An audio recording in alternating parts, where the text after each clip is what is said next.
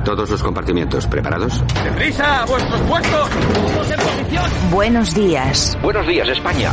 Vamos. Número uno, listos y a la orden. Todo el equipo, preparados. Compartimiento 2, listos y a la orden. Noticias a punto. Válvulas cerradas, niveles correctos. Orden en posición. Que entren tertulianos. Compartimiento 4, listos y a la orden. Vamos a por ello. Número 6, listos y a la orden. Santiago Fontenla, preparado que entramos. Compartimiento 8, listos y a la orden. Comenzamos Buenos Días España, Radio Cadena Española. Compartimiento 10, listos y a la orden. A por ello, vamos.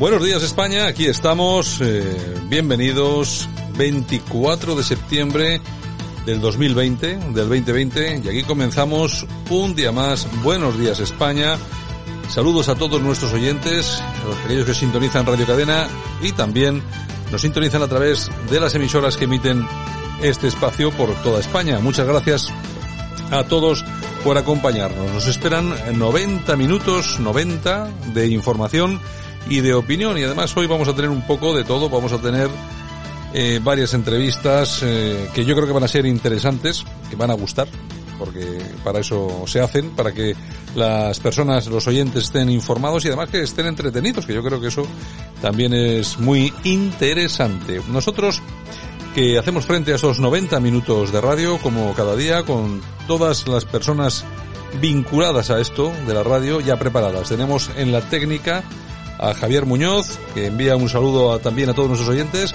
y por supuesto, también este que os habla, Santiago Fontela. Además, todo nuestro equipo ya está preparado, no, preparadísimo, lo siguiente, para ir con el programa. Vamos a ir dentro de un segundo con Francisco Gómez, que nos va a analizar lo que ha sido noticia ayer y lo que va a seguir siendo noticia hoy, porque las noticias traen cola, son de tal importancia que traen cola. Bueno, tenemos noticias de todo tipo, pero bueno, eh, lo recurrente es el COVID, es el coronavirus. ¿Cómo estamos? Eh, las cifras, es cierto, que son preocupantes. Sanidad ha notificado 11.289 nuevos casos de COVID-19 y 517 muertes en la última semana. Es decir, han fallecido más de 500 personas por COVID esta última semana. Son datos que empiezan a ser muy preocupantes. La famosa curva de la que habla todo el mundo ya va hacia arriba. Y bueno, vamos a ver si entre todos somos capaces de detenerla, de pararla o por lo menos de doblegarla, ¿no? Para que este, esta verdadera pandemia nos, nos deje de una vez, nos abandone y no se cebe con, con nuestra gente y sobre todo con los abuelos. Fíjate cómo está siendo esta cosa. Y ya advierte sobre el aumento del COVID-19. Debemos estar preparados para todos los escenarios. Atención, porque hay una cuestión que es clara y sencilla. Estamos en septiembre, acaba de pasar agosto, todavía hace buen tiempo, tenemos buenas temperaturas. Eso quiere decir que cuando llegue el otoño-invierno esto se va a poner realmente complicado. Hay que estar muy atentos, hay que tomarse en serio todo esto, porque sí es cierto que hemos criticado mucho la gestión de toda esta crisis que ha tenido el gobierno. Eh, al comprar las mascarillas mal, caro, eh, no había respiradores, bien. Pero esta, este rebrote, esta segunda ola, que ya estamos comenzando a pasar, a, soportar y que vamos y va a ir a peor, es culpa nuestra, ¿eh? Es culpa de las fiestas, de los botellones. Sí, hay mucha gente, la mayoría de las personas en este país pues se lo toman en serio, pero hay muchas personas que no, que la fiesta es la fiesta, cuando uno va de botellón al principio está muy serio, pero oye, que ya cuando llevas cinco cañas, pues eh, ya sabes cómo son estas cosas, cómo somos los españoles, ¿no? Nos abrazamos y eres la persona que más quiero en este mundo. Y, y, así, pues la verdad, no es muy serio hacer frente a una cuestión de este tipo. Bueno, hay otra noticia que también es muy importante y es que el rey no va a ir a Cataluña. Parece que no le dejan o no puede. Bueno, la cuestión es que Calvo niega que el anuncio eh, de la tramitación de los indultos a los presos del 1 de octubre sea un gesto a RC y Junts y además, y además que tenga algo que ver con el tema del viaje del rey. Carmen Calvo que dice sobre esa ausencia del rey en un acto de jueces en Barcelona que hay decisiones que están muy bien tomadas. Bueno, la cuestión es que ella lo dice y así será. Luego vamos a hablar de esto con nuestro compañero eh, Francisco Gómez con el primero de la mañana y que nos explique un poco más en profundidad qué es lo que lo que tiene todo esto detrás. Y luego, pues en economía, el BCE considera que la reducción de la deuda y la sostenibilidad fiscal serán importantes en la recuperación. En Madrid, pide Madrid pide que se restaure el delito contra los que se saltan la cuarentena y usará bases de datos para controlar a la gente. Felipe González dice que le inquieta que el gobierno negocie los presupuestos generales del Estado con independentistas y pide pactos transversales. Por otro lado, Gobierno y Bildu exploran la negociación de los presupuestos para 2021. La audiencia de Palma deja sin efecto el tercer grado de Urdangarín. Es una cosa por ser quien es, este señor parece que no tiene derecho a salir de la cárcel en tercer grado. Bueno, y cuando estamos viendo los, eh, los presos, los golpistas del proceso, pues están ya todos en la calle prácticamente o durmiendo en casa. Bueno, el Tribunal Supremo declara la existencia de relación laboral entre Globo y un repartidor. Eso quiere decir que estos repartidores tienen relación eh, laboral, no van a funcionar como hasta ahora eh, unos trabajadores que en muchos casos estaban prácticamente indefensos. Y Escribá dice que el Pacto de Toledo está a punto del acuerdo para acabar con la incertidumbre en las pensiones. Y también Iglesias que avanza un borrador del, de los presupuestos generales del Estado con más carga a rentas altas y el gobierno estudia bajar sociedades a pymes. Bueno, estas y otras noticias son las que vamos a tocar hoy aquí en Buenos Días España con todos eh, nuestros amigos y colaboradores que ya están dispuestos para empezar con ello. Un saludo muy fuerte para todos nuestros oyentes. Vamos a ello, vamos a comenzar. Vamos con la información.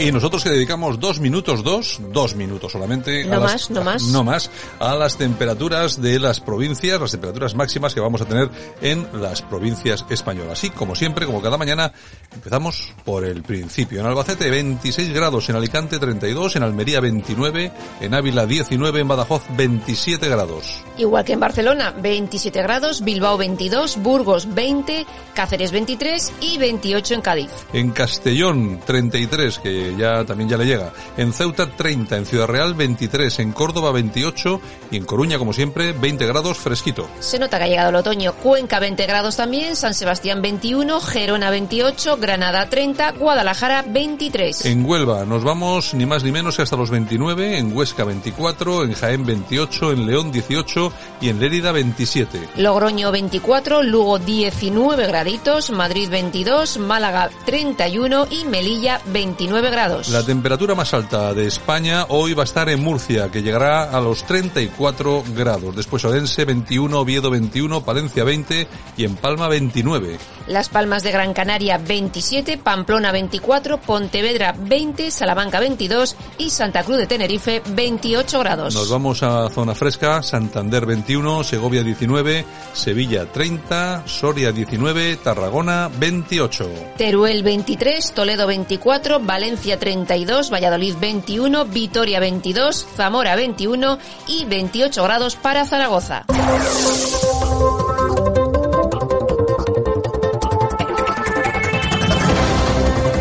Y ya está con nosotros el primero de la mañana, nuestro primero de la mañana, el politólogo Francisco Gómez, que es la persona que en primer lugar analiza lo que fue noticia ayer, ha sido noticia durante toda la noche y va a ser noticia también esta mañana y bueno, y si hay algo de suerte, todo el día. Francisco, buenos días. ¿Qué tal? Buenos días, Santiago. Por, porque hay, not hay noticias que van a ser noticia todo el día.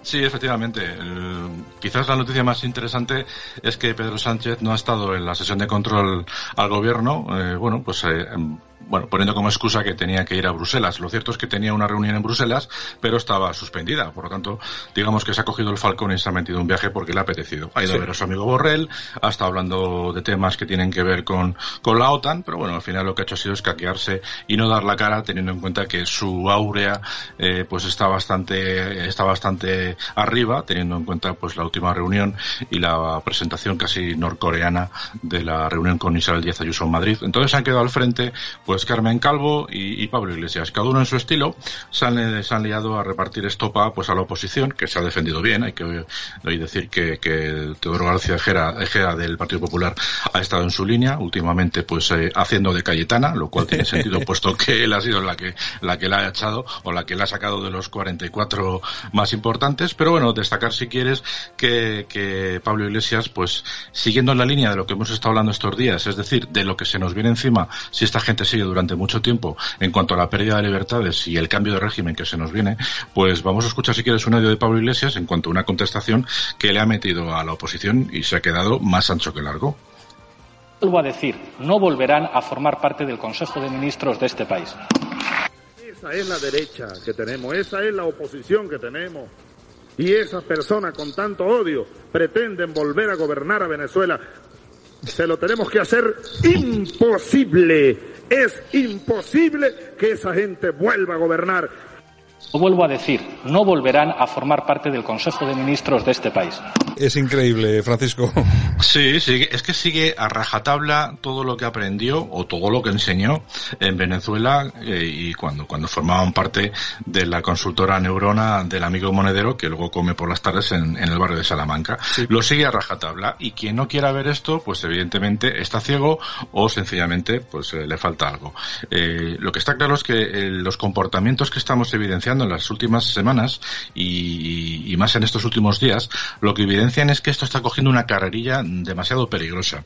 Nos estamos empezando a acostumbrar a que en todos los telediarios, en todas las radios, se escuchen este tipo de manifestaciones por parte del gobierno. Estamos hablando de un señor que cada vez que tiene ocasión en la televisión o donde sea, se dedica a meterle estopa al jefe del Estado y que en definitiva es, es nuestra, nuestra manera de ser, nuestra forma de entender nuestra política y nuestra, nuestra monarquía parlamentaria. Bueno, pues la defensa del jefe de Estado, al que precisamente, por cierto, no se le va a dejar ir a Cataluña porque molesta, como pasa últimamente también cada vez que hace falta ir al País Vasco. Estamos secuestrados por esta, por esta casta política, por este gobierno social comunista que lo que está haciendo poco a poco a través de sus reformas constitu bueno, reformas legislativas apoyadas fundamentalmente por la, por la Fiscalía en manos de, de la que ha sido hasta hace poco ministra de Justicia, por lo tanto, eh, que por cierto también es, parece ser pareja del ex juez Garzón, eh, que está acusado de prevaricación y que no puede ejercer como juez en España y que trabaja como asesor de la mayoría de las, de las eh, narcodictaduras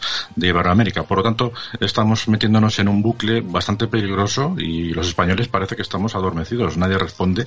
La oposición no hace más que encajar como un, boca, como un boxeador sonado. Hmm. Pero si quieres, la última y, ya también interesante ha sido las declaraciones del ministro de Justicia con respecto a los presos políticos de Cataluña y las novedades que vamos a tener en la próxima semana. Si quieres, lo escuchamos. Y en cuanto a este ministerio, se refiere, impulsa normativamente aquello que son los designios del Gobierno, tramita los expedientes de nacionalidad, tramita todos los problemas de registro civil y también está tramitando los indultos. Por cierto, esos que a usted le preocupan, porque les toca, empezarán a tramitarse la semana que viene. Únanse al proyecto de país que tiene este Gobierno. Bueno, oye, eh, eh, y eso que no no lo ha pedido nadie. Sí, sí, estas han, sido unas, han sido unas declaraciones absolutamente voluntarias en las que directamente el Ministerio de Justicia ha adelantado que efectivamente se está trabajando a marchas forzadas para que la semana que viene eh, salgan adelante los indultos de los presos políticos catalanes, lo cual quiere decir que o los presupuestos se venden a un altísimo coste o sencillamente pues eh, la agenda de este gobierno en cuanto a lo que es la fractura de España va, va viento en popa y a toda vela, porque desde luego son unas declaraciones que ha pillado de sorpresa hasta los propios partidos catalanes, porque de hecho sí, eh, sí, sí, sí. Esquerra ha dicho que le parece genial y, los de Junts por Cataluña directamente han dicho que sí, que vale, que, que, se quedan bien escuchando ese tipo de declaraciones, pero que bueno, que ellos lo que buscan es la amnistía, ¿no? Por lo tanto ya han aprovechado para ir un poco más allá. Y Torras ha quedado un poco alucinado, porque cuando le han preguntado, pues ha quedado así un poco como en shock, como diciendo, ¿esto qué es lo que es? O sea, como...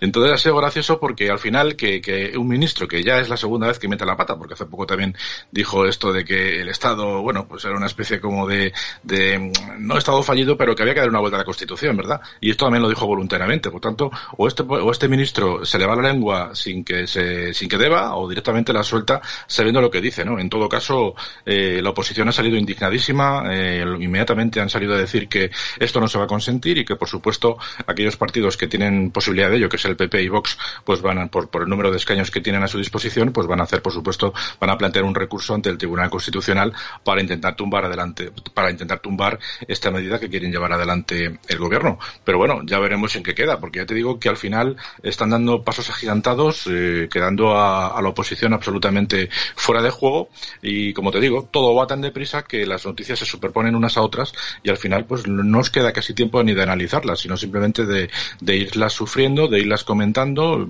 Si te fijas en el resto de tertulias, en el resto de programas políticos que, o de política que se hablan en el resto de, de, de emisoras, pues básicamente la parte de la tertulia es intentar asumir todo lo que está sucediendo sí, de sí, una sí. forma tan rápida que, que, son muy pocos los que pueden los que pueden asimilarlo. Bueno, pero es, una, es, una, es una táctica política como cualquier otra. No, no, claro, claro. Esto es tan atropellado que al final, tú imagínate, los que escribimos un artículo a la semana, cuando lo vas a escribir, casi está pasado de moda, porque han pasado digo. cuatro o cinco días, pues al final, yo no sé, yo, yo por ejemplo, que, que, que, saco todas las semanas un artículo, si me pongo a prepararlo a partir de miércoles, hoy por ejemplo, con todo lo que ha pasado, empiezo a prepararlo, pero es que igual de aquí al domingo han pasado cuatro cosas más. Con lo cual, al final, es verdad que la situación es bastante atropellada y al final, pues hay que ver que cuando el presidente aproveche y se va de viaje, pues los segundos espadas, pues toman un poquito más de fuerza y salen, porque le han preguntado que a Carmen Calvo que qué le parecía que el rey no pueda ir a Cataluña y ha dicho que le parece muy bien. Bueno, oiga, que es un, pero que, que, que, han dicho ustedes que han dicho ustedes que es por un problema de seguridad y dice no, no, no, los expertos sabrán o, lo, o los responsables sabrán por qué, pero está muy bien hecho, está muy bien hecho. Y se queda así la cosa, los periodistas agachan la cabeza como diciendo, pues si lo dice Carmen Calvo, pues será cierto. No, no, no es cierto, no es un problema de seguridad, es que no lo dejan ir. Y ya es triste que el jefe del Estado, que haga mejor o peor, no puede ir a todos los sitios de España, como ha demostrado este verano, donde quiera que ha ido se le quiere, ¿no? Por lo tanto, la situación ayer bastante preocupante. Pero bueno, como solemos decir todos los días, esto es lo que tenemos y como la cosa no cambie, pues vamos a ver cómo terminamos. ¿eh? Es, es, lo que hay, es lo que hay. Oye, en todo caso has hecho referencia al artículo que escribes, que lo escribes toda la semana en la paseata.es, ¿no? Sí, en la paseata.es ahí tengo un artículo de opinión en política y bueno, aprovechamos para, para soltar un poquito ahí toda la adrenalina contenida de la semana y generalmente pues tiene que ver también con todo lo que comentamos durante la semana aquí en esta radio. Por lo tanto, sí que tiene que ver, ¿no? Esta semana pues va todo en la, en la dirección de lo que ha sucedido en el día de ayer, porque han sido tres o cuatro sucesos, eh, bajo mi punto de vista, que van a desencadenar posiblemente en, en, un cambio de régimen a corto plazo, ¿no? Y solo nos queda una legal desobediencia civil, bajo mi punto de vista, porque o la gente se echa a la calle eh, o vamos a ver qué sucede, ¿no? Yo ya he dicho en varias ocasiones que o son las asociaciones de víctimas del terrorismo las que empiezan a mover el tema, porque es un tema candente y que a todo el mundo le llega al corazón, o son los partidos políticos los que tienen que mover el tema, olvidándose de sus, de sus intereses como empresas que son. Sí, Pero sí. Uh, como esto lo veo demasiado complicado, pues yo ya he escuchado en varios medios de comunicación a determinadas personas relevantes en el centro de derecha decir que, bueno, pues que o se reacciona de una forma legal, pero desobediente, con, con, cierta desobediencia civil, o vamos a ver cómo, cómo podemos dar la vuelta a esta situación, porque el gobierno legal es. Otra cosa es que sea inmoral. Eso está, está claro. Está claro. Bueno, Francisco, muchas gracias. Mañana más información. Venga, pues aquí seguiremos. Un saludo hasta mañana. Escuchas Buenos Días España, el programa de Radio Cadena Española que te mantiene al tanto de la noticia. Escuchas Buenos Días España, el programa de Radio Cadena Española que te mantiene al tanto de la noticia conectar para llegar a tiempo a Bruselas después de la sesión de control, no para ir a concierto en Benicasa. Con lo que gastan en asesores se pueden pagar 65.000 ingresos mínimo a 65.000 españoles. Ahí tiene por dónde empezar. Pero ¿les queda algún amigo a usted, señor Iglesias, y al señor Sánchez por colocar? Porque el empleo se hunde en toda España pero se dispara en la Moncloa. Señora Calvo, ¿qué se siente al gobernar codo con codo con un partido imputado? Bueno, a usted no le es ajeno porque ha formado parte de un gobierno como el de Andalucía, donde se han robado 700 millones de euros a los andaluces. En Podemos, para hacer carrera, tienes que haber estado imputado o condenado. Isa Serra, Sánchez Mato, Mayer, Juanma del Olmo Silencio, y, y Echenique, que no tiene entre sus hobbies el de pagar impuestos. Cuando a alguien le condenan, se le expulsa. En Podemos se le da un cargo. Este gobierno, y les debería dar vergüenza a todos los ministros, trata mejor a Bildu Que al rey. Tendrán que explicar por qué impiden al rey hoy viajar a Barcelona el próximo viernes, porque no habrá Bruselas donde esconderse. Y señor Iglesias, ¿cómo va a acabar usted con la monarquía? Si dése la vuelta, intentó acabar con el rejón ahí le tiene, sentado. Dice ayer que los policías y militares no son útiles. ¿Quién va a apagar los incendios? ¿La UME usted? ¿Quién protege la puerta de su casa? Si no son útiles, que se vayan los guardias civiles que están protegiéndolo a usted. Señor Iglesias, ¿qué hacían dirigentes de Podemos manifestándose contra la señora Ayuso? Por la mañana de manifestación y luego a comer al barrio Salamanca. Por la mañana a las barricadas y luego a las mariscadas. El gobierno de España, que es el que peor ha gestionado la pandemia, ¿por qué no acepta la propuesta de Pablo Casado para crear una comisión, como en toda Europa, para evaluar qué se ha hecho mal y no volver a repetirlo? A ver si Sánchez aprende hoy algo en Bruselas. Señores, salvemos vidas y empleo. No lleguemos tarde también a esto. Y si va a hablar de corrupción, señor Iglesias, recuerde que de todos los que estamos aquí, el único que va a tener que ir a juzgado es usted. Bueno, ha estado ha estado magnífico, ha estado magnífico sobre todo cuando dice que usted que quiere hablar con el rey, si quería acabar aquí con el rejón y mira ahí lo tiene sentado. ha estado sembrado. Teo García Egea. Oye, pero aquí vamos a ver. Tú fíjate cómo son las cosas hoy como ha estado eh, Teodoro. Ha estado fantástico y la gente diciendo, hombre, es que claro, es que Cayetana era muy dura. ¿Más duro que esto? ¿Más duro que esto? No creo, ¿eh? Porque hoy ha estado, el tío ha estado, vamos, vamos, además le ha recordado todo, que me parece muy bien. Pues es que se lo tienen que recordar todos los días. Que es como debe de ser. Y decirle, el único que va a tener que pasar por un juzgado aquí es usted, es su partido. Que está imputado, el único partido que está, y ahí están, aguantando. Pero ha estado muy bien lo de, quería acabar con el rejón, pero mire, estáis sentado detrás suyo. Ay, señor, señor, señor. Señor, señor. Buenos días, España. Ahora, en Buenos Días España, revista de prensa, con Yolanda Couceiro Morín. Los principales titulares de la prensa en Internet, lo mejor de Twitter y la efemérides musical del día. Estoy tomando café. Voy a coger las castañuelas yo. Estoy tomando cafecillo aquí, pues, eh, pues tiene que oírse un poco el, el tintineo de la taza de, cerámica polaca que tengo. polaca, sobre todo polaca. Sobre todo polaca. Oye, pues no sé dónde estará hecho este vaso. Es un vaso de cristal de esos bajitos. De los que te gustan a ti. De los que me gustan a mí, para tomar mm. así los cortaditos. Y bueno, yo solamente tomo café solo, pero bueno, en fin, bueno, eh, está bien, está bien. En fin, en fin, bueno, pues seguimos con Podemitas, eh, porque no que diario nos cuentan que Irene Montero posa a lo Tamara Falcó, que ya quisiera Irene Montero parecerse en algo a Tamara Falcó, glamour, Va a ser que no, va a ser que Con eso se nace. Ahora, pero nunca se sabe, a lo mejor en los próximos discursos ahí en el Congreso es la reina del o sea, o sea, o sea, porque claro, o sea, tanto Vanity Fair. Oye, poco le falta, ¿eh? O sea, bueno, pues ha sido portada de Vanity Fair, que supongo que lo sabéis todos, y dice cosas como que he descubierto que la moda mm, no es una impostura no es una impostura, claro, porque ahora, porque ahora como le sale face to face, heart to heart, pues eh, ahora, le, ahora le gusta. Con la que está cayendo y posando todo el santo día. Pero tú, vosotros os imagináis lo que sería un gobierno al contrario, que hubiera un gobierno del, del Partido Popular, un gobierno de Vox, un gobierno de lo que fuera, y que las ministras con la que está cayendo 50.000 muertos, eh, sin dinero para pagar los ERTES, la gente, no sale de casa, no deja cientos de, de, miles de personas sin cobrar un duro, que quieren ir al paro y no hay ni un solo funcionario,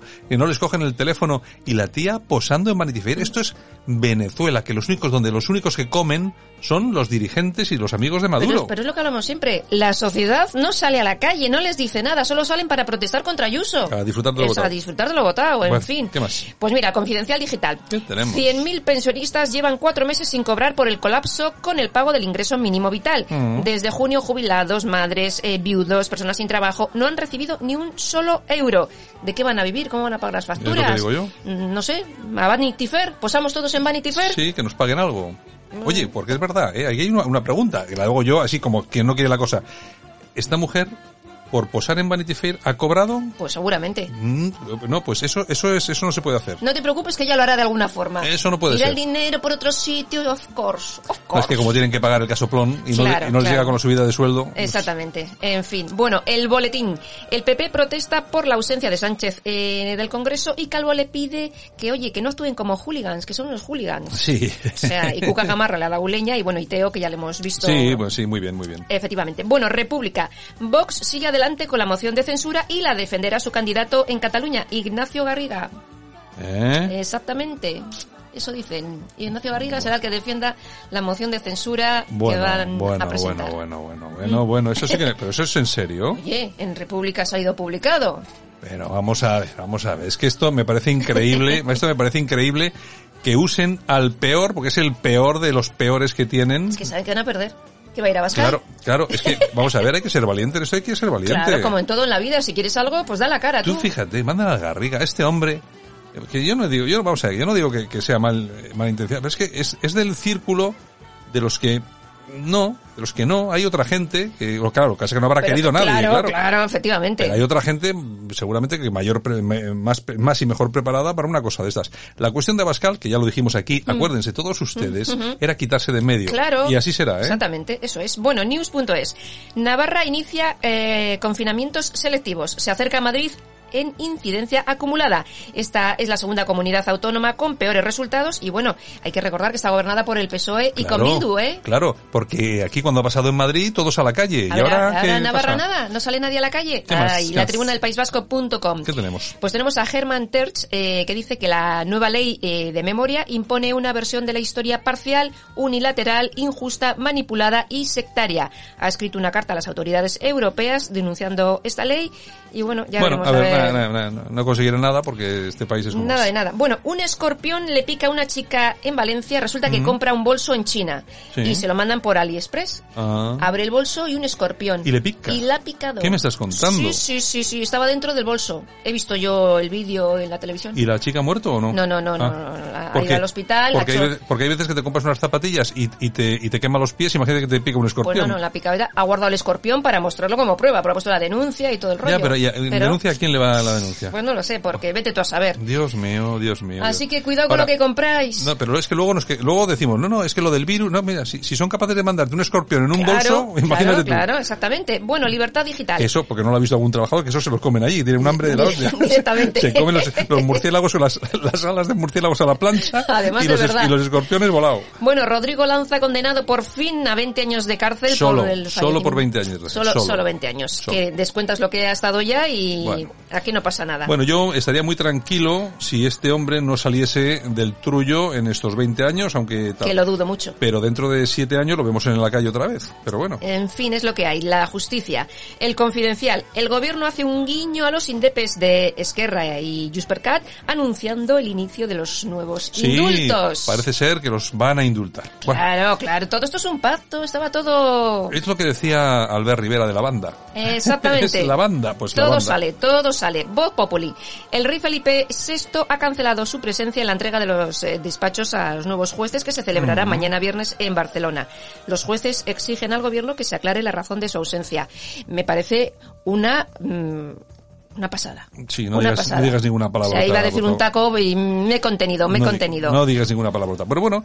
Le yo- prohíben al rey ir Sí, a Barcelona. eh, lo están ninguneando. Hombre, hay voces ya muy críticas que empiezan a pedir a pedir explicaciones, pero bueno, en este país como todo parece normal, pues bueno, pues ya está. Pues seguimos. Bueno, 20 minutos. Mira, en 20 minutos nos cuentan que Saila Durcal... Es la hija de- de Rocío Durcal, ya sabes eh, que tuvo un accidente con eh, que se cortó el dedo y le cortan... Sí, y sí. nunca había dicho lo que había pasado. Ajá. Pues ha dicho mm, que le había mordido el perro. Te- Tenía dos pastores alemanes, Mm. se estaban peleando entre ellos, los fue a apartar y tajo en el dedo. Ya, y, eso suele, suele pasar. y le cortaron el dedo. Suele pasar, suele pasar. Sí, sí, En- sí, en- sí. Cuando metes la mano en pelea de perrunos hay que Sí, andar con sí, mucho sí, ojo, sí, sí, sí. porque no miran dónde muerden. O sea, exactamente. no miran. Bueno, alerta digital. ¿Qué nos cuentan? Donald Trump pide a la Asamblea de la ONU que obligue a China a rendir cuentas por infectar el mundo. También ha asegurado que Estados Unidos está cumpliendo su destino como pacificador del mundo. Se tiene razón. ¿Es Yo, yo a mí, por mucho que me digan de criticar a Trump y tal, pero es verdad. Es el primer, es el primer presidente desde 1980 que en su primer mandato no inicia una guerra. Es decir, ha bombardeado lo justito para cepillarse a unos criminales, nada más. Nada más. Eh, Obama, premio Nobel de la Paz. Sí, pero tú fíjate, ha llegado a, a acuerdos asentado con los de Con Corea la- del Norte, con eh, bueno, con todo, con todo lo peorcito del mundo y se ha sentado con la gente, parece ser que ha. Guetta, y ahí está.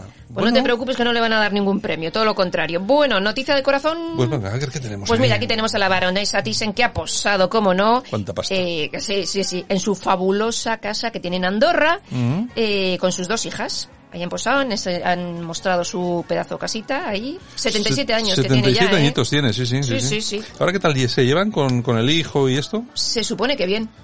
Tampoco se les ve mucho juntos, pero bueno, se supone que han arreglado rencillas. Es que aquello fue muy fuerte. Yo no sé Mm. si os acordáis todos de cómo fue aquel asunto.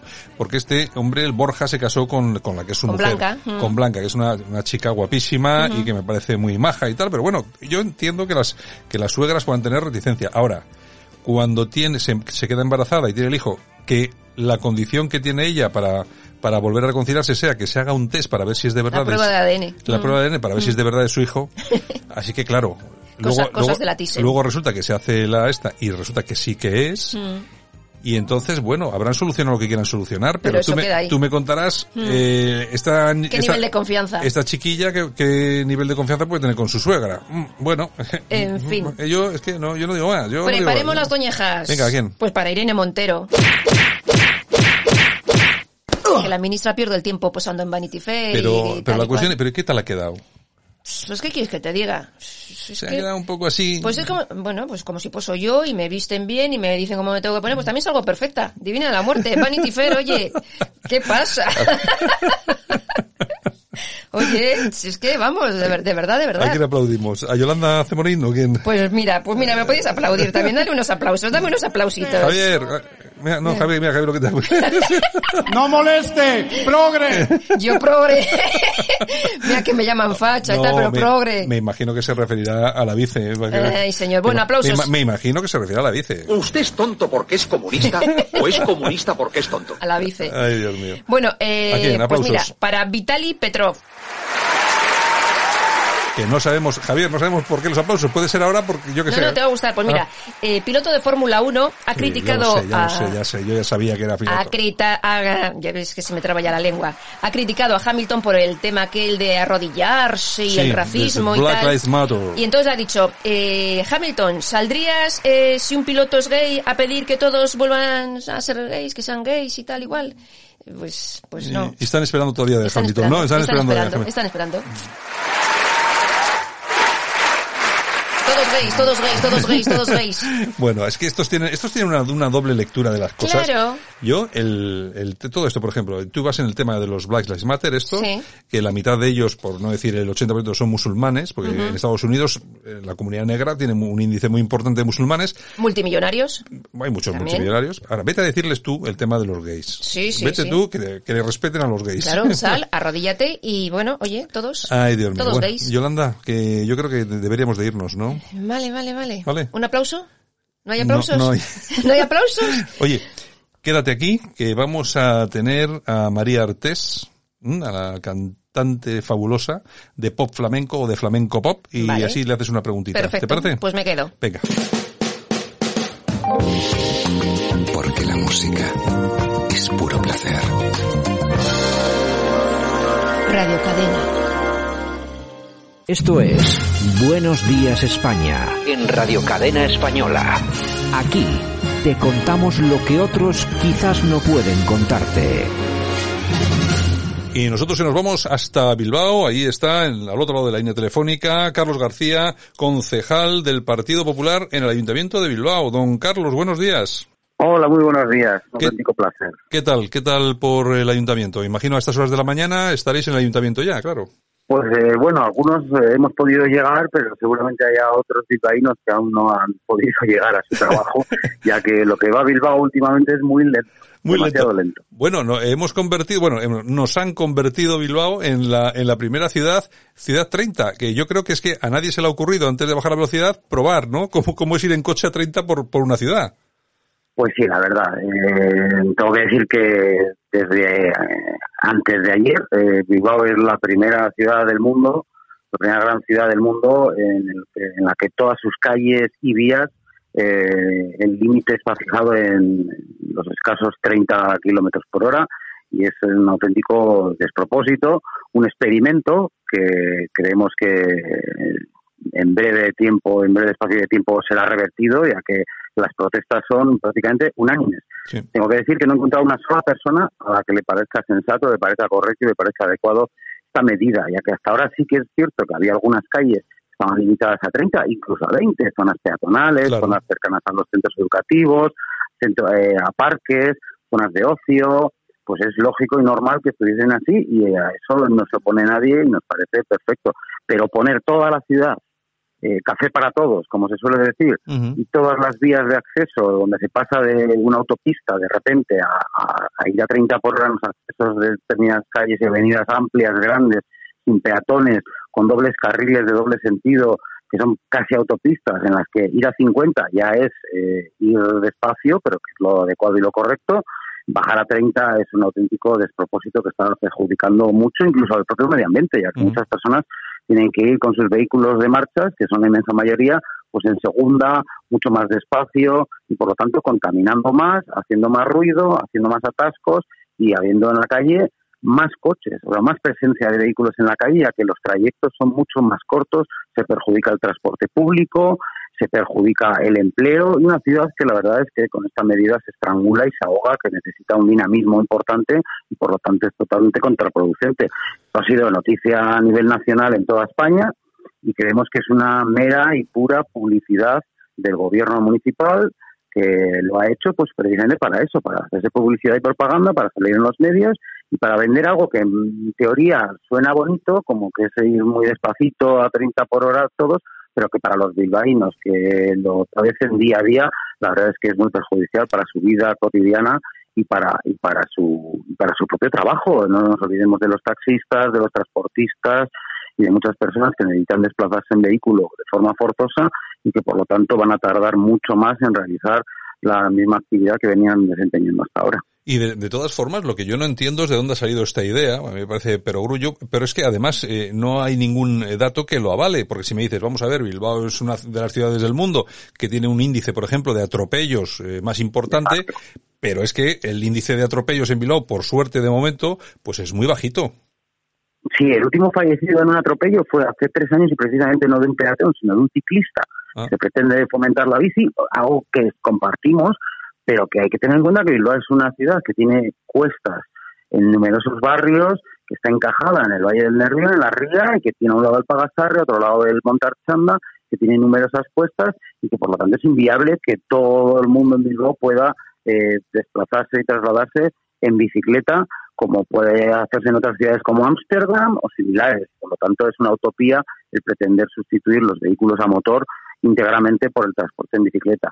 Eh, la verdad es que creemos que es una mala idea, es una mala decisión y que esperamos y deseamos que muy pronto sea revertida y se vuelvan a tomar las eh, decisiones con criterio, con análisis y con estudio, calle a calle, zona a zona y que no haya un café para todos y todo el mundo a, 30 por hora, insisto. Es algo que es prácticamente unánime en la ciudad, tanto para conductores como para peatones, como para profesionales que necesitan trasladarse en vehículo, el que esta, esta decisión es totalmente errónea. Y además no hay que olvidarse que muchas veces se habla de peatones.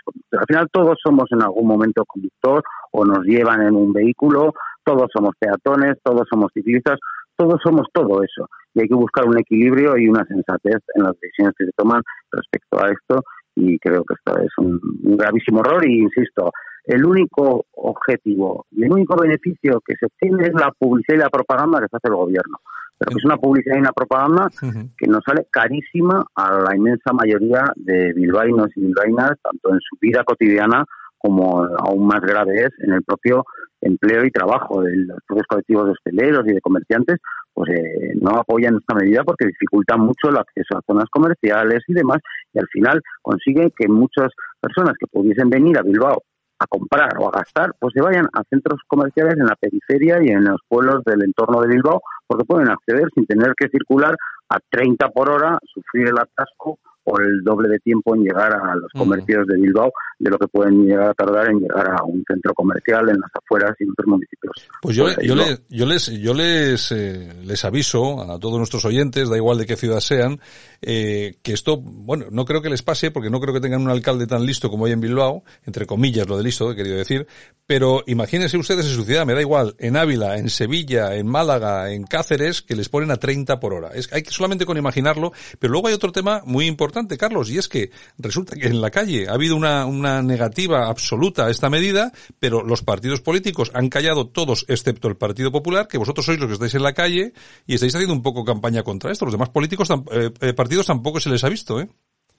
Sí, claro, hay que tener en cuenta que el gobierno municipal es del PNV y del Partido Socialista, claro. la área de circulación es del Partido Socialista y el PNV pues lo ha admitido o ha tragado con esta medida y la oposición pues la formamos, además del Partido Popular, que somos los únicos que nos oponemos, y Podemos, que nadie se sorprenda, pero que además eh, no solo no les parece bien esta medida, sino que les parece escasa que ya eso es o sea, que aún quieren otras medidas aún más gravosas para las personas que tienen que utilizar vehículos. Y hay que añadir que precisamente en este momento es el peor momento que se podría elegir para perjudicar y dificultar el transporte eh, privado, particular, individual, con la pandemia que estamos sufriendo, que precisamente se recomienda que se use el vehículo particular, el transporte particular, para evitar aglomeraciones en las estaciones de autobuses, de metros, de, de tranvías y que todo el que pueda eh, use su vehículo privado pues para evitar esos posibles contagios y por lo tanto estamos precisamente en el peor momento para tomar la decisión de dificultar, entorpecer y grabar el transporte particular, que quizás en otros momentos, sin una pandemia como la que estamos sufriendo, podría eh, entenderse el fomento del transporte público con otro tipo de medidas diferentes a estas. ¿eh? Pero es que precisamente en este momento es el menos apropiado para tomar una decisión que dificulta el transporte particular. Bueno, Carlos García, concejal del Partido Popular en el Ayuntamiento de Bilbao, muchas gracias por estar aquí en Buenos Días España. Un abrazo muy fuerte. Un auténtico placer, don, don Santiago. Aquí te lo contamos. Buenos días España. Buenos días. Jaime Caneiro, La Coruña, ¿qué tal? Santiago, ¿cómo estás? Buenos días, un placer como siempre. Buenos días. Bueno, y al teléfono nos vamos hasta Madrid rápidamente. Ahí tenemos a Jesús Álvarez. Don Jesús, buenos días. ¿Qué tal? Muy buenos días, Jaime, Santiago, ¿cómo estáis? Bueno, eh, bueno, hoy, hoy tenemos, eh, hoy es un día de, de, regalo, pues tenemos a un verdadero icono del periodismo eh, nacional y, y, y deportivo, Jesús. Bueno, pues muchas gracias eh, icono lo dirás por los años que llevo, más que ya sabes que más sabe el diablo por viejo que por diablo, ¿no? Ya te digo, ya te digo, ya te digo. agradezco mucho el calificativo, pero creo que es más generoso que justo, en fin. Bueno, es, es generoso, es generoso y es, y es justo porque es, es justo reconocer y sobre todo la amplia carrera profesional de una persona eh, como tú. Por cierto, una carrera profesional que es amplia y, y que tiene que ser muy difícil escoger de todos de todo este tiempo que has vivido, todos los eventos deportivos, el más importante de tu carrera. Bueno, pues eh, efectivamente, me esperaba que me hicieras esta pregunta. no, vamos a ver, yo he tenido la inmensa fortuna de... Llevo 44 años en el mundo del periodismo, el periodismo deportivo, y efectivamente pues he podido vivir muchos acontecimientos, he podido vivir muchos momentos estelares, muchas, eh, en fin, muchas, muchas citas destacadas, ¿no? Pero con todo lo que he vivido, yo siempre digo, yo me quedo con, me quedo con una que fue la, la del la del Mundial de Sudáfrica, la conquista del, Mundial de Fútbol de Sudáfrica.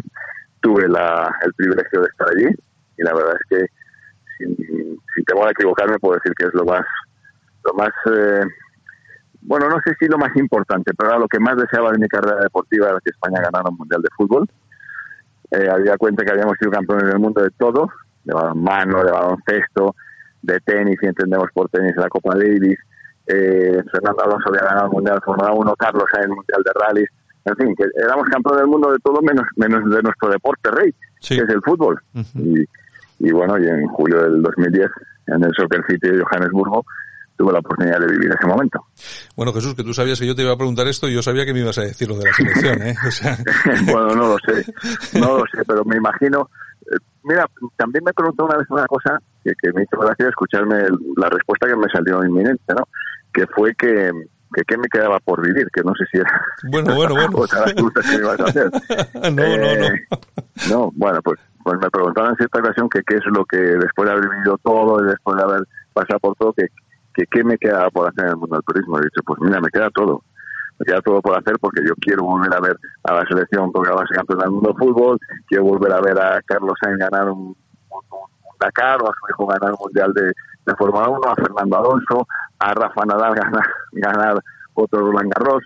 En fin, que el turismo es tan dinámico y pasan cosas nuevas todos los días que eso, que me gustaría volver a vivir todo eso porque ha sido muy bonito en mi, trayectoria profesional, desde luego. La verdad es que sí que hay margen y sobre todo porque tenemos una cantera, tenemos unos deportistas actuales y lo que está por llegar que es verdaderamente estupendo y sobre todo que tenemos, mm, bueno, yo creo que además eh, las puertas muy abiertas, eh, por ejemplo, en, la cuestión de Fórmula 1, que yo lo veo bastante posible. ¿eh?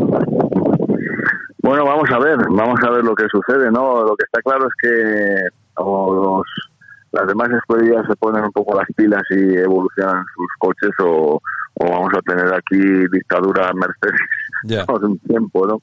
Porque están intratables, ¿no? Bottas y, y, Hamilton están intratables. Pero bueno, yo confío que Ferrari, pues con su tradición deportiva y tal, pues que le prepare un coche adecuado a Carlos Sainz o que o que Renault haga lo propio con Fernando Alonso, ¿no? Y que tengamos ahí oportunidades de volver a volver a sentir la pasión y por lo menos la, la emoción de que de que unos españolitos pueden pueden ganar un, no, no, no, no ya una carrera, sino que pongan otra vez un mundial.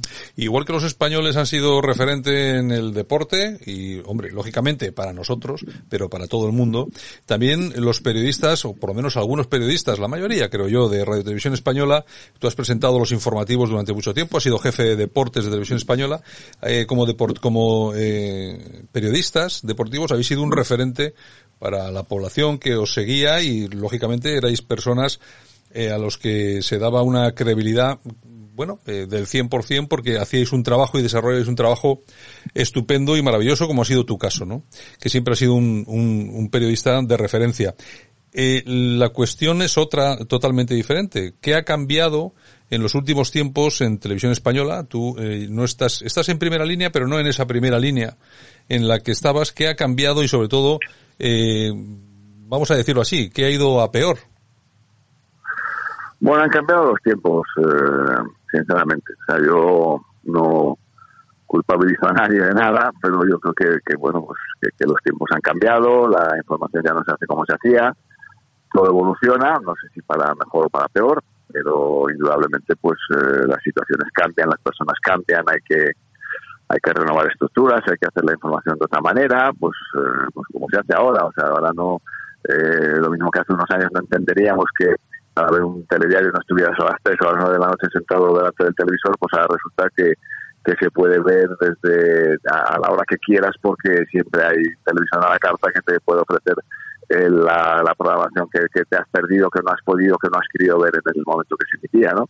Entonces todo esto cambia y todo esto pues eh, conlleva una serie de, de, de, pues eso, de caras de caras que cambian, de caras nuevas, unas, eh, unas están, otras se van, eh, los puestos, como yo siempre digo, no son vitalicios. Y bueno, pues también entiendo que, una empresa como Radio Televisión también tiene que mirar por su futuro y tiene que, tener otros planteamientos y tiene que, tener otras miras. Y a lo mejor dentro de esas miras, pues, pues está incluida la de, la de renovar la renovar las caras, renovar la imagen de la cadena. Sí. eso es un poco lo que lo que ha pasado en estos momentos. Eh, Jaime Caneiro, eh, ¿tienes alguna pregunta para Jesús Álvarez? Sí, Jesús, ¿cómo estás? Buenos días. Eh, un placer, como siempre. Encantado de, tenerte aquí en nuestra, en nuestra radio. Mira, eh, actualmente vivimos una situación complicada, una situación pandémica que, por desgracia, pues ha llevado a miles de familias por delante y que ha afectado a muchísimos sectores, entre ellos, por supuesto, el, el tema deportivo. Y, obviamente, el deporte es un sector que, siendo 100% objetivos, pues genera muchísima riqueza y, y genera muchísima demanda y que ahí están los periodistas, ¿no? que están siempre en primera línea y codo con codo con el mundo del deporte. Eh, ¿Cómo os ha afectado a los periodistas esta situación, Jesús? Pues mira, Jaime, nos ha afectado como supongo que a la mayoría de la, población. Es decir, nosotros pues eh, estamos un poco como en la retaguardia en estos momentos porque pues pues bueno eh, los, los, los, partidos ahora las competiciones se juegan a puerta cerrada no hay público en los, en los estadios eh, en los que hay o en los que pueda haber algo pues hay unas distancias considerables y, y bueno también se pierde un poco ese, contacto directo con, con, el espectáculo deportivo que se está en el campo y transmitirlo desde el campo no eh, no es lo mismo transmitir un, un partido con las galas llenas que hacerlo con las galas vacías y teniéndote que, bueno, pues que, pues eso, sacar, sacar fuerza, sacar imaginación, sacar emoción de donde a lo mejor no la hay, ¿no? Porque no sientes ese calor del público. Pero bueno, es lo que nos ha tocado en estos momentos, por desgracia estamos todos viviendo una situación complicada y vamos a ver si, si solo queda en eso, ¿no? En haber pasado una situación complicada y esto no va más. Pero por las características y por las últimas noticias que se están produciendo, pues parece que la situación no, no va a cambiar mucho mucho más o por lo menos de una manera de una manera clara y contundente así es que tendremos que seguir eh, viendo esos estadios vacíos tenemos que seguir imaginándonos la información y tendremos que seguir contando lo que sucede, pero sin el fragor del, del público, ¿no? Hombre, el fútbol no es lo mismo sin el fútbol. Bueno, el fútbol ni ningún deporte es lo mismo. Y, y hablando de fútbol, la, la, gran polémica de las últimas fechas, ¿no? Rubiales va a seguir siendo presidente de la Federación Española de Fútbol hasta el 2024. Ha habido ahí una guerra, no sé si medio solapada, medio encubierta. Bueno, ¿cuál es tu, cuál es tu análisis de este, de esta jugada? Bueno, pues mi análisis de la jugada es que Rubiales eh, arrasado porque porque se ha presentado solo, que no ha habido, no ha habido, no ha habido ningún contingente, pero de todas formas ha tenido una votación, me parece que han sido de, pues no sé, ahora mismo no, no sé la cifra exacta, pero me parece que de 90 votos pues ha tenido 80 a favor y 10 y 10 abstenciones, o sea que quiere decir que, que el mundo del fútbol le apoya, ¿no? Eh, si te refieres a que hubo una, se habló de la candidatura de Iker Casillas, que en un principio se iba a presentar, después pues, se ve que eso pesó las posibilidades y sopesó también su situación personal, etcétera, etcétera. Y, al final decidió no presentarse, pero claro, ha sido por, por aclamación porque Rubiales no ha tenido rivales y ahí ha quedado constatado, ¿no? O sea, no, ninguno, ningún miembro de la Asamblea le ha dado voto en contra, con lo cual quiere decir que, que el fútbol le apoya, ¿no? Otra cosa es que esté de acuerdo, ¿no? de acuerdo con su gestión de puertas para afuera, pero el mundo del fútbol, por lo que se ha visto en esa votación, le apoya, contundentemente. Rubiales, que es una persona que ahora conocemos, pero cuando llega y se hace, no sé si eh, da una especie de golpe de manos, hace, se hace capitán, capitanea todo esto de la federación y tal, pero bueno, era una persona prácticamente desconocida para el común de los mortales. Bueno, él ya venía de presidente de la Asociación de Futbolistas Españoles, que es un buen trampolín, es una buena lanzadera para, para meterse en el mundo de la federación, ¿no? O sea, para manejar los problemas que tiene el fútbol, que los ha manejado desde el AFE o... Mm o los ha gestionado desde el AFE. Eh, bueno, no sé, yo no creo que él, que él haya sido, bueno, que, que, haya sido excepcional su caso, ¿no? Es como en, como en muchas situaciones, que, que, bueno, que ha habido otros candidatos, ha habido gente que, que se ha postulado para, para el cargo, pero al final es uno y que ha convencido más a los que le tenían que votar, ¿no? Por, por lo que sea, por sus condiciones, por lo que ha prometido, por lo que ha dejado de prometer o por cómo como le han visto que ha funcionado en, en otro estamento como la AFE, ¿no? Yo creo que al final, pues, eh, las personas que tienen que regir a un determinado núcleo de, deportivo, pues son las que las que se ganan la confianza de ese núcleo para, para hacer su papel. Y después de cuatro años en el cargo, no sé, han sido cuatro menos de, de Rubiales, pues al final le han renovado la confianza, con lo cual algo significará. Otra cosa es, como decía anteriormente, que estemos de acuerdo no con la gestión, pero el respaldo lo tiene, eso es evidente. Seguramente que, hombre, a muchos nos llamaba mucho la atención el tema de Iker Casillas y nos, y nos, que nos quedamos ahí como a medias, ¿no? Que parecía que sí, que no, pero bueno, al final fue lo que fue, que no fue nada. En fin, es lo que, es lo que es. Bueno, eh, Jaime, que venga, que no vamos a, no vamos a entretener mucho más a, a Jesús. Última, última pregunta. Bueno. Bueno, última pregunta. Eh, vamos a ver, yo soy de dos equipos, Jesús. El mejor equipo del mundo, que es el Real de Madrid, y luego del equipo que, que juega contra el Barcelona. Entonces, eh, caso Leo Messi, ¿consideras que fue paripé o realidad lo que ha pasado con Messi? Mm, pues mira, no estoy en la piel de Messi, pero probablemente una persona como él, que está considerado el mejor jugador del mundo, eh, que, que, tiene el arte que tiene en las botas y que es cuando se tiene que echar el equipo a la espalda se lo echa y que, bueno, que, encima pues, pues eh, muchas veces son como las batallas del Cid, ¿no? Que, que solo por, por el nombre de, Messi las ha ganado. Yo creo que yo creo que no ha habido paripé. Lo que ha habido Messi, lo que se da la cuenta Messi es que el, el, club tal y como estaba en estos momentos no funcionaba y lo que quieres es estar en un club ganador. Les pasa a todas las grandes figuras del fútbol. Tú lo que quieres es estar en un equipo que te, que te propicie títulos, que te propicie eh, satisfacciones, que te dé prestigio. Entonces, claro, el, Barça este año pues, ha perdido la liga, hecho a un entrenador, hecho a otro, eh, no pasó de, en, la, en la Champions, pues también cayó de, aquella manera, ¿no? Con esa goleada del Valle.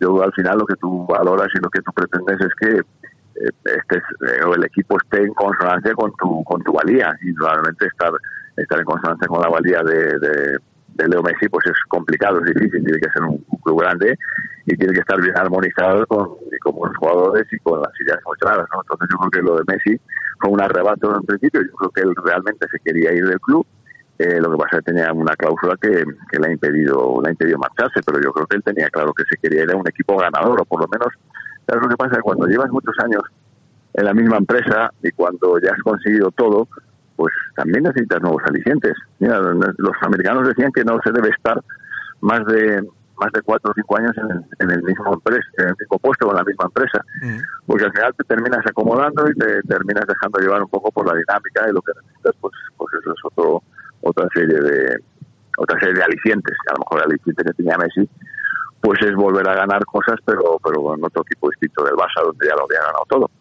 Mm. Esa es, mi, esa es mi teoría. Bueno, claro, y efectivamente una segunda lectura que es muy importante y es que el Barça, hombre, tampoco es que esté en su mejor momento. Vamos a, también hay que ser, hay que ser claro, ¿eh?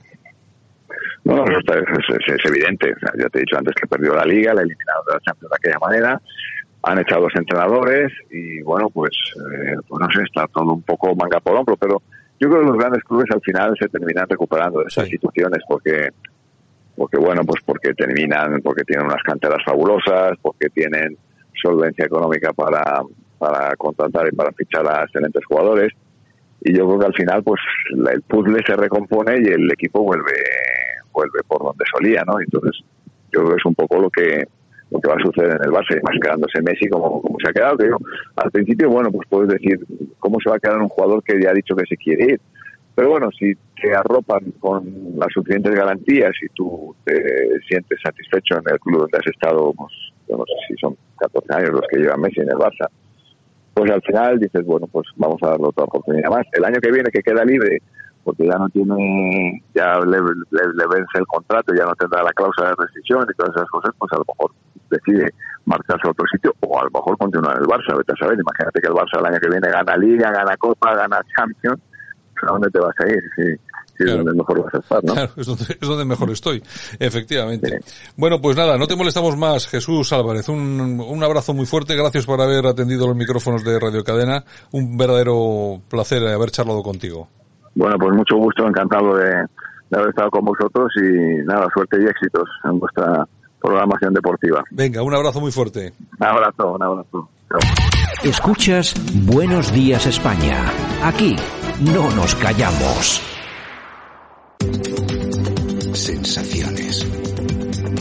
Emociones. Eso es. Radio Cadena.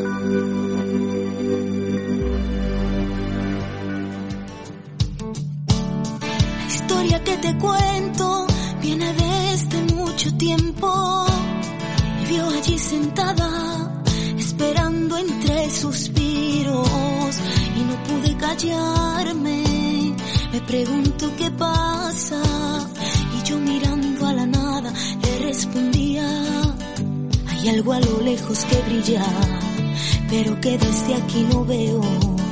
Creo que florecen las hojitas de aquel enterrado deseo que con la fuerza mis entrañas lo desgarraron de mi cuerpo y creo que ya sé que quiere y no es que lo eche de menos, sabrás todo de mis ganas si te busco y te veo ausente, te olvidaste de mí, de mi cama, cuando más me impliqué para darte, no importaba que me desvistiese, tú ni siquiera me miras. Bueno, Yolanda, hoy tenemos, bueno, hoy tenemos eh, invitada de lujo al programa aquí a Buenos Días España.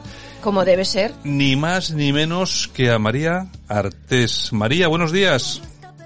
Hola, buenos días. Bueno, un verdadero placer que estés con nosotros, eh, con Yolanda y conmigo, que ahora mismo se va a sumar también eh, Ezequiel Campos desde Radio Cadena en Madrid. Un placer que estés con nosotros.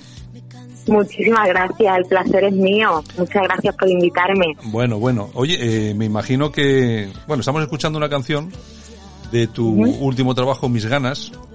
Y ganas tendrás también de actuar en, en público, ¿no? Porque esto de la pandemia, vaya problema.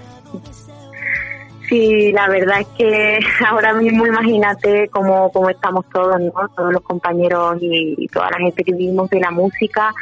Eh, no esperábamos que, se fuera a alargar tanto, por lo menos el, el poder hacer conciertos y poder volver a, ese contacto con nuestros fans, ¿no? Y, mm. y la verdad que es muy triste porque se quedó a las puertas la, la nueva gira de este nuevo disco y, y la verdad que, que apenada, pero bueno, intentando ver el lado positivo y trabajando en otras cosas para, para hacer más amena esa espera, ¿no?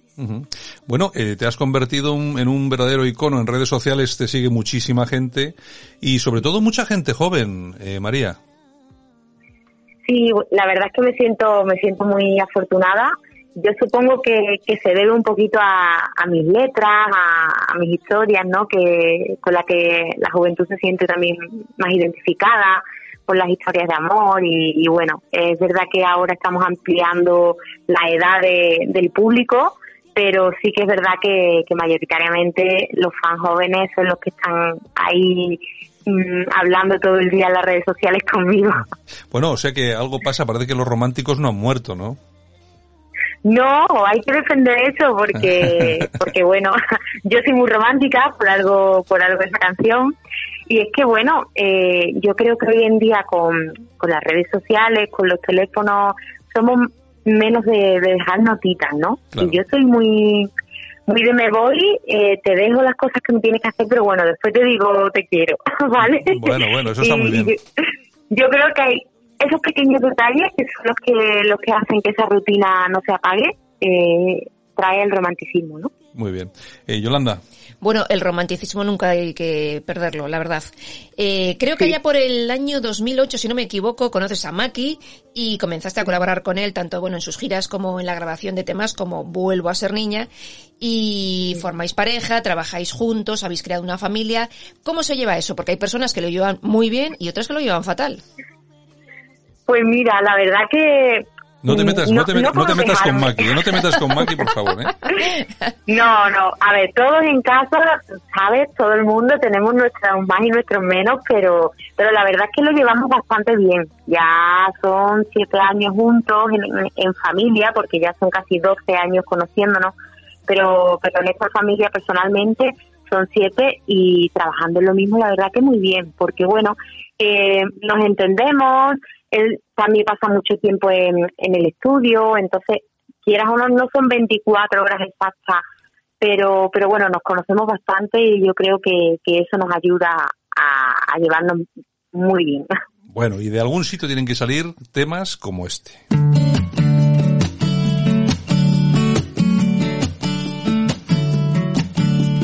Hoy quiero ser la valiente que rompa las reglas de esas metáforas torpes que antes susurraba. Hoy quiero ser la que rompa el silencio con besos. Darte la mano, mirarte como si fuera más que eso. Dame una rosa que no se marchite, tapa mis ojos, juega al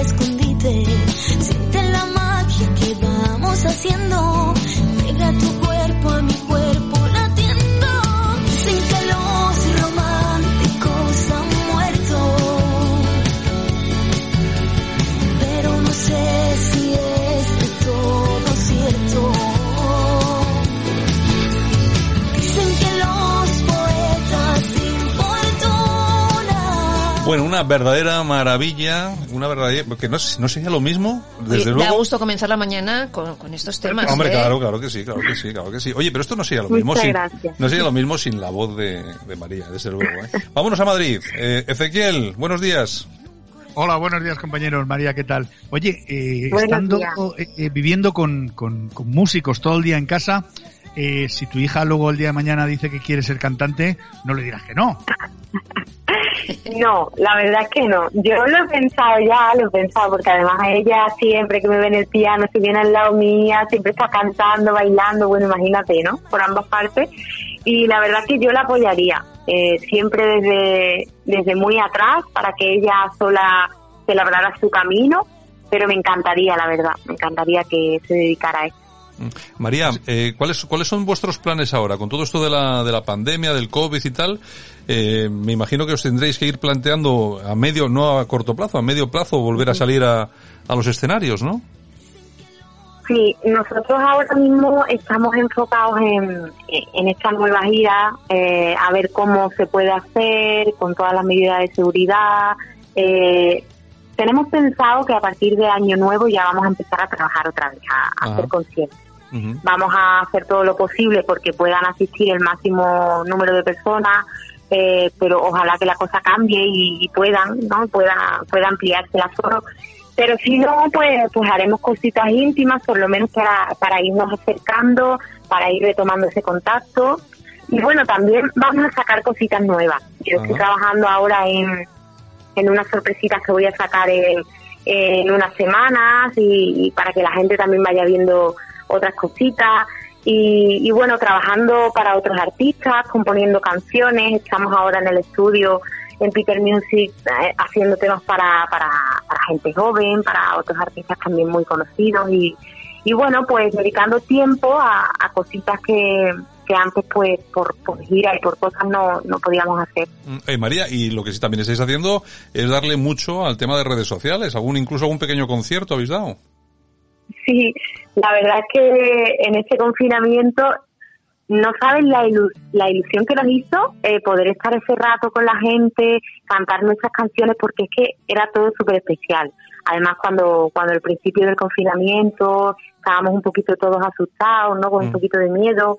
Y, y la verdad que en esos momentos hacía que, que nos olvidáramos de todo y, y, en casa con el pijama puesto, pero haciendo nuestro concierto y, y súper a gusto, la verdad, con las niñas y, y fue súper bonito. Creo que va a ser un recuerdo que, el día de mañana cuando cuando lo contemos, ¿no? Eh, a mm. nuestros nietos y, y nuestros hijos lo cuenten también, pues será increíble. Sí, lo que es verdad es que a nosotros, a todo, al público en general me refiero, sí que nos ha ayudado, pues que las cosas que habéis hecho vosotros y otros artistas, ¿no? Que a través de las redes sociales, en, precisamente en esos meses en los que la gente sí que estaba asustada, porque la verdad no sabíamos muy bien por dónde iba todo esto. Y así como en familia, en pijama. Eh, exacto. Y habéis hecho, habéis, hecho, debe ser. habéis hecho una labor que, no sé, quizá no os dais cuenta, pero muy importante, muy importante. ¿eh?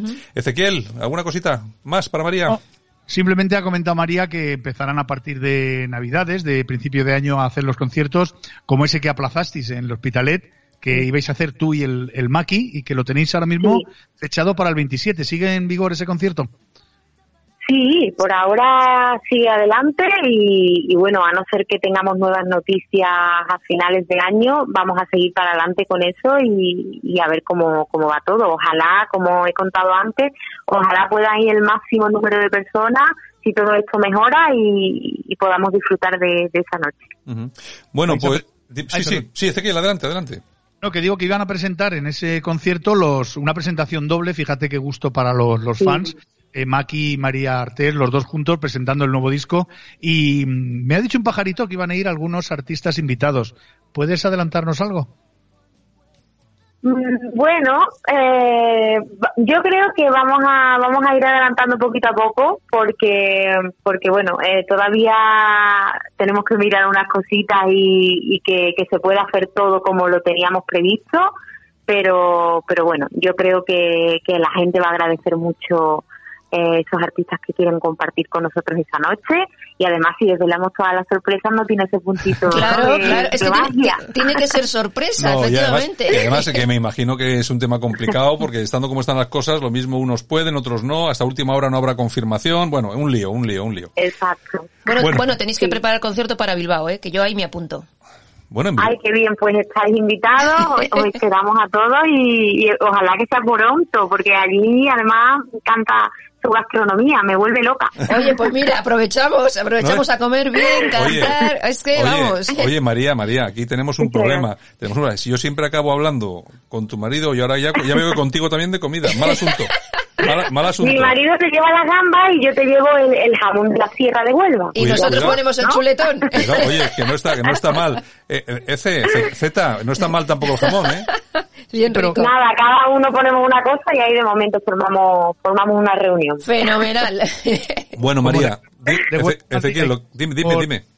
Como de Huelva a Bilbao hay que pasar por Madrid, pues aquí por la también, porque no vais a comer vosotros solos. comemos todos. Claro, claro que sí, ahí hacemos hueco a todo el mundo. Bueno, yo lo único, lo único que, que quiero que os salga todo muy bien, porque sois gente muy maja, sois gente estupenda, merece la pena. Necesitaríais mucha más promoción de los medios de comunicación, lo que pasa que ya sabemos cómo funciona la industria.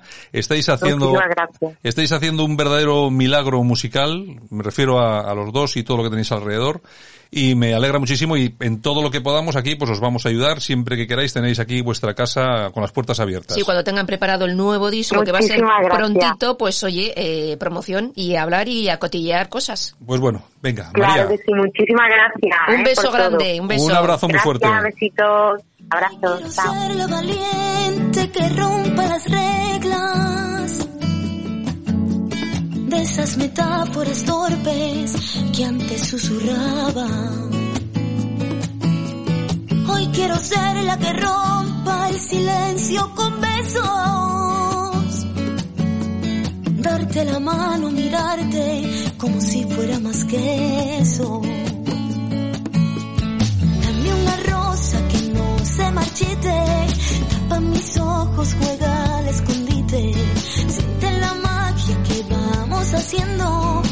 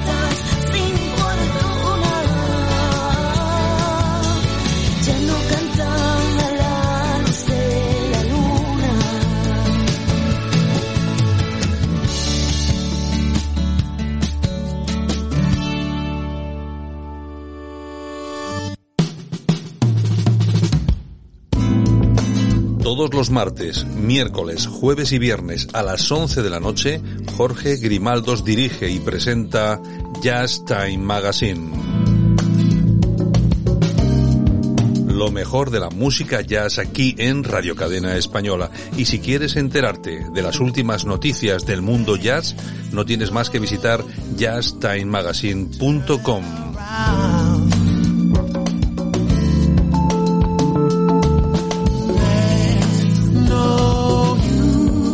Radio Cadena Española, radio para minorías exigentes.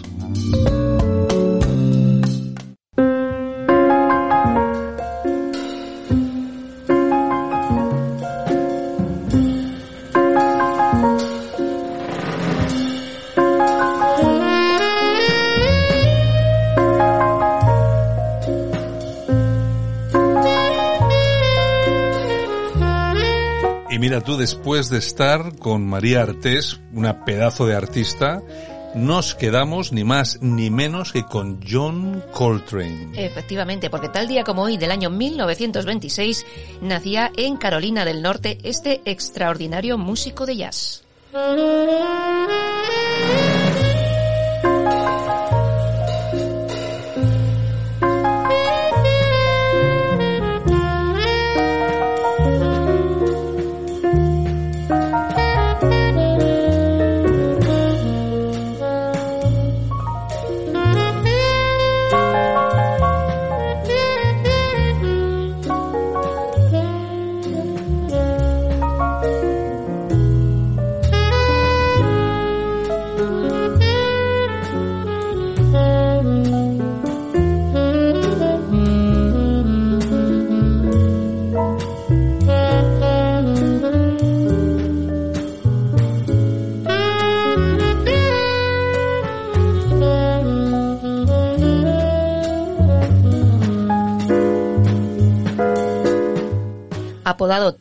Falleció con 40 años, muy joven, víctima del cáncer. y el Love Supreme está considerada como una obra maestra. ¿Qué es esto que está sonando?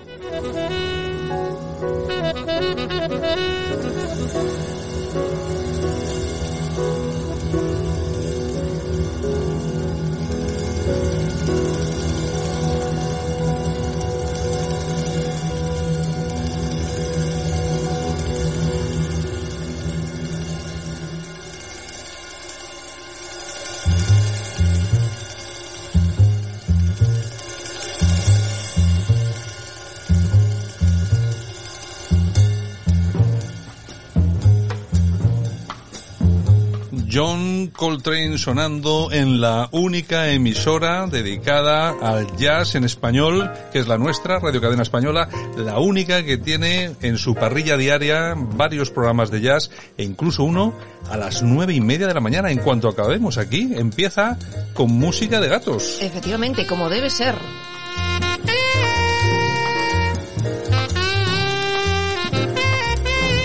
Recordando a John Coltrane, pero hay más.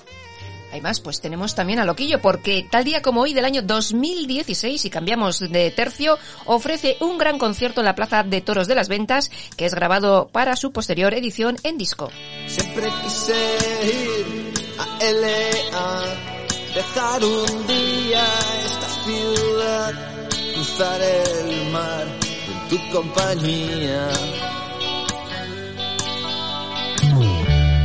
Hace tiempo que me has dejado y probablemente me habrás olvidado. No sé qué aventuras correré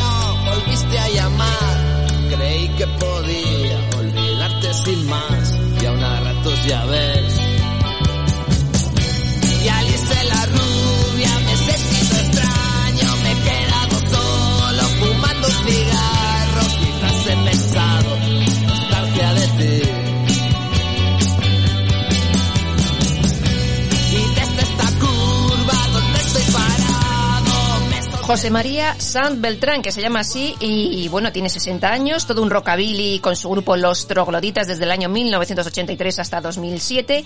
En 2001 le dedicó una canción al gran actor John Wayne con el título en castellano de su propio epitafio que decía feo, fuerte y formal.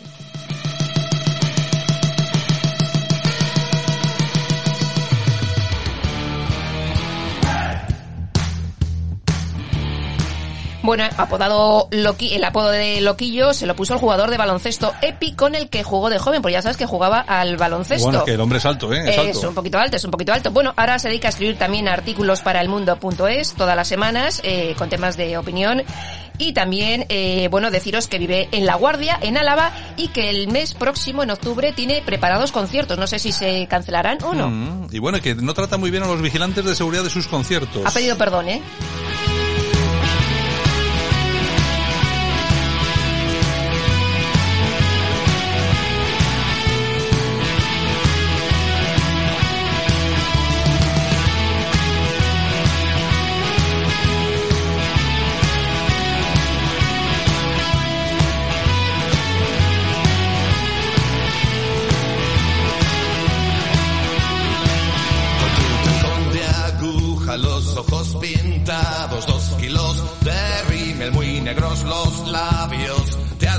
En el 73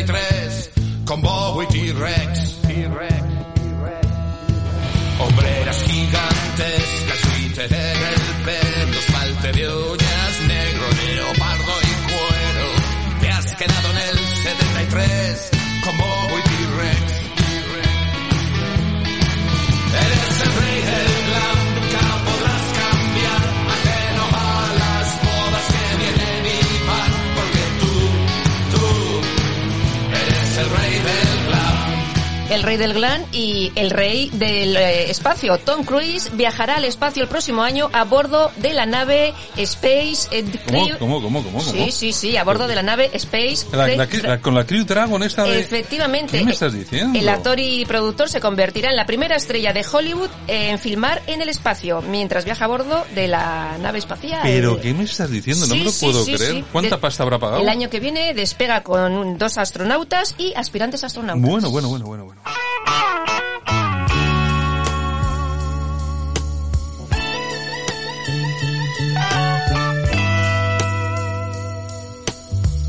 No me digáis que no conocéis esto. Esto es magnífico. Wins. Bueno, pues al día como hoy, del año 1941, nacía en Tucson, Arizona, Linda Lewis. ¿Quién es Linda Lewis?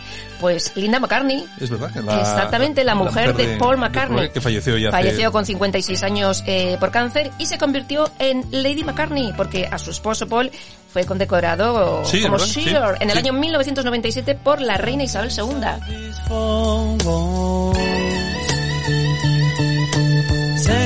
Inside forever. Never seeing no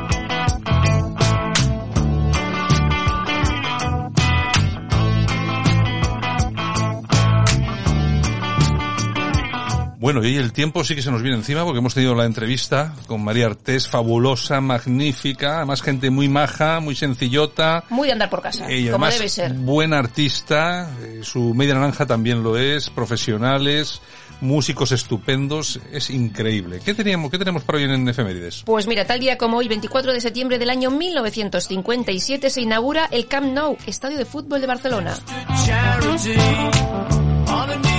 También tal día como hoy, pero de 1958, nace en Orense Elena Ochoa, psicóloga, empresaria y casada con Norman Foster, también Lady.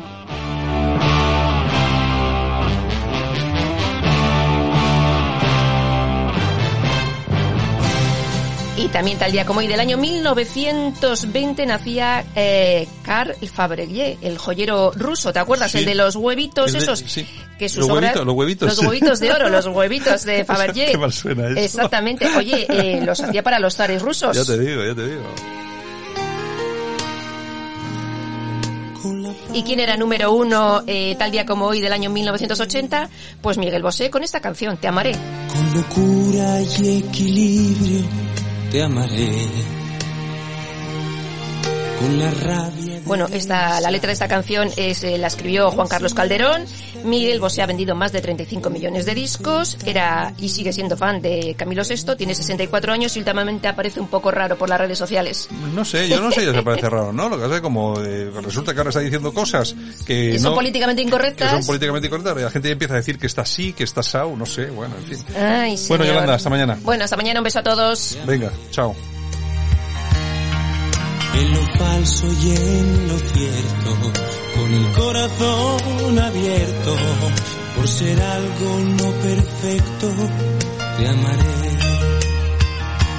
Te amaré, te amaré, como no está permitido. Te amaré, te amaré, como nunca se ha sabido. Tararay, tararay, porque así lo he decidido. Te amaré.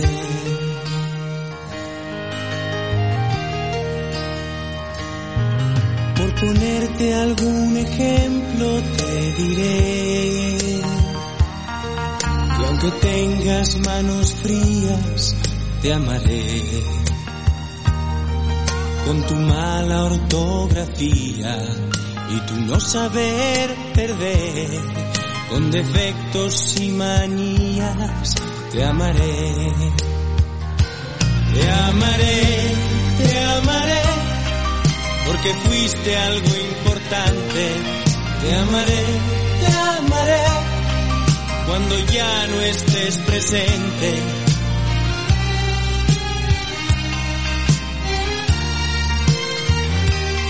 Seguirás siendo costumbre y te amaré.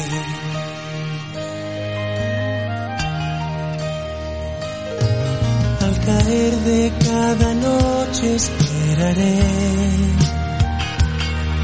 a que seas luna llena y te amaré. Y aunque queden pocos restos en señal de lo que fue, seguirás cerca y muy dentro, te amaré.